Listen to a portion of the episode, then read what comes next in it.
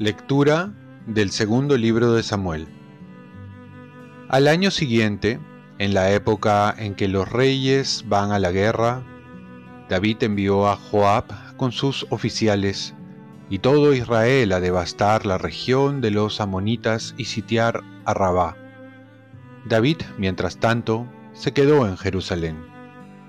Un día, a eso del atardecer, se levantó de la cama y se puso a pasear por la terraza del palacio.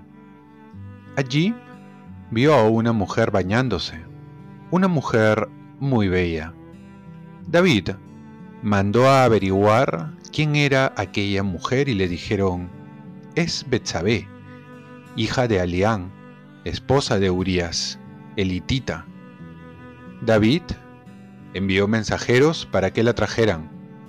Después, Betsabé volvió a su casa, quedó encinta y mandó este aviso a David: Estoy encinta.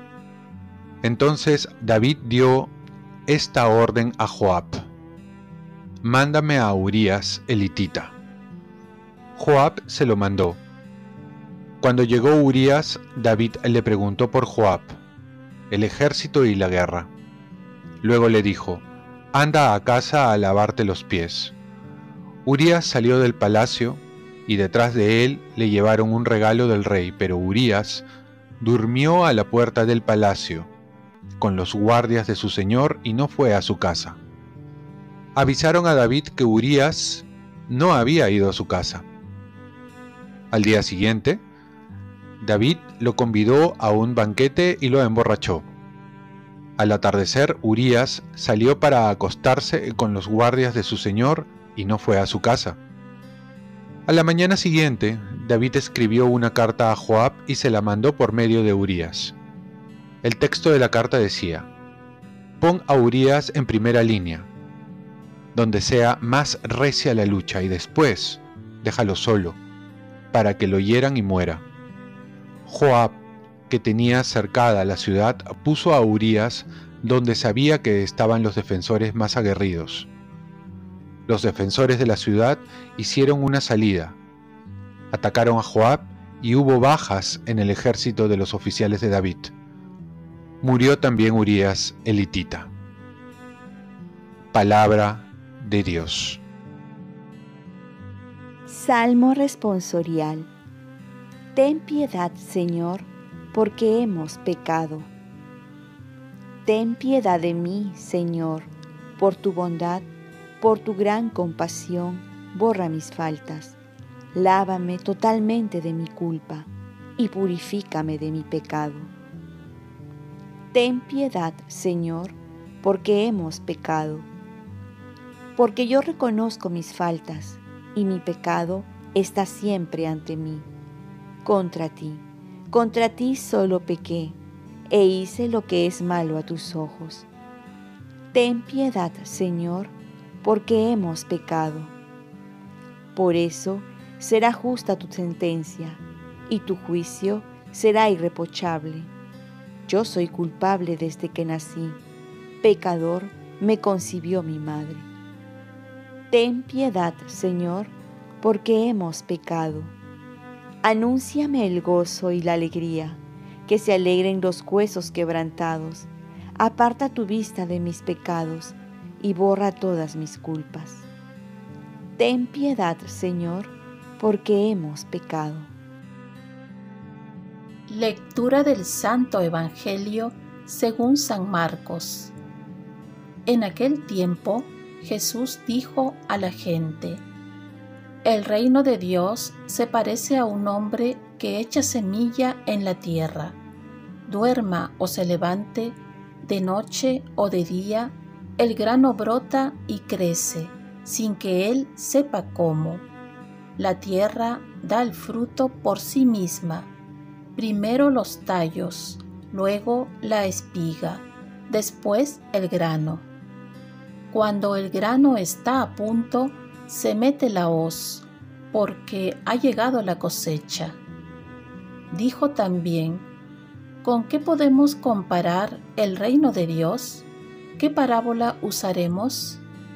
Es como un grano de mostaza al sembrarlo en la tierra, es la semilla más pequeña, pero después de sembrada crece y se hace más grande que todas las plantas del huerto, y sus ramas se hacen tan grandes que las aves del cielo pueden cobijarse y anidar en ella.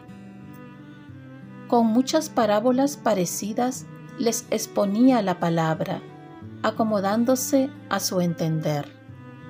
Todo se lo exponía con parábolas, pero a sus discípulos se lo explicaba todo en privado. Palabra del Señor. Paz y bien. La fe se refiere a las cosas que no se ven y la esperanza las cosas que no están al alcance de la mano. Santo Tomás de Aquino.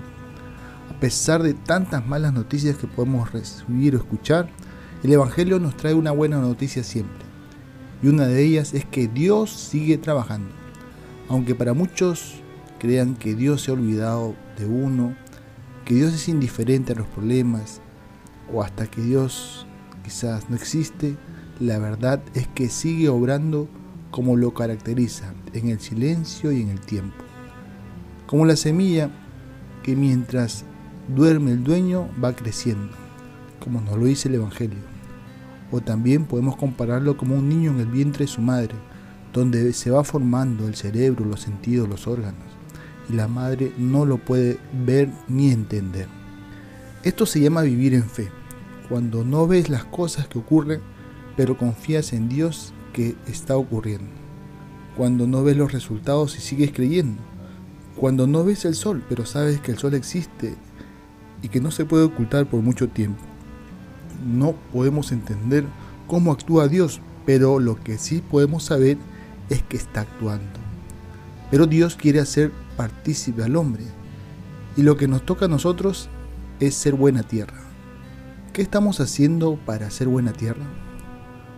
Como dicen, haz tu parte que Dios hace la suya. Y no nos descuidemos como el rey David en la primera lectura que dejó de hacer lo que le toca y se distrajo y cayó en la tentación. Por otro lado, San Agustín nos va a decir también, haz las cosas como si todo dependiese de ti y ora como si todo dependiese de Dios. Por ello, hemos de concentrarnos en las cosas que podemos hacer y saber diferenciar en lo que nos toca y lo que le toca a Dios. Lo que está a nuestro alcance, hagámoslo. Y lo que no lo está, pongámoslo en la mano de Dios, oremos y confiemos. Hoy recordamos a Santo Tomás, quien supo compartir esa luz de sabiduría que recibió de lo alto. Y cada vez recibió más luz para alumbrar a más gente. El Papa León XIII declara, como príncipe y maestro de todos los doctores eclesiásticos pues había escrito tantos libros y se le considera una de las columnas de la doctrina de la Iglesia Católica. Cuentan una vez que en Nápoles, en 1273, tras completar su tratado sobre la Eucaristía, tres hermanos vieron levitar en éxtasis y oyeron una voz que venía del crucifijo del altar que decía, Has escrito bien de mí, Tomás. ¿Qué recompensa deseas? Y Tomás respondió, Nada más que a ti, Señor.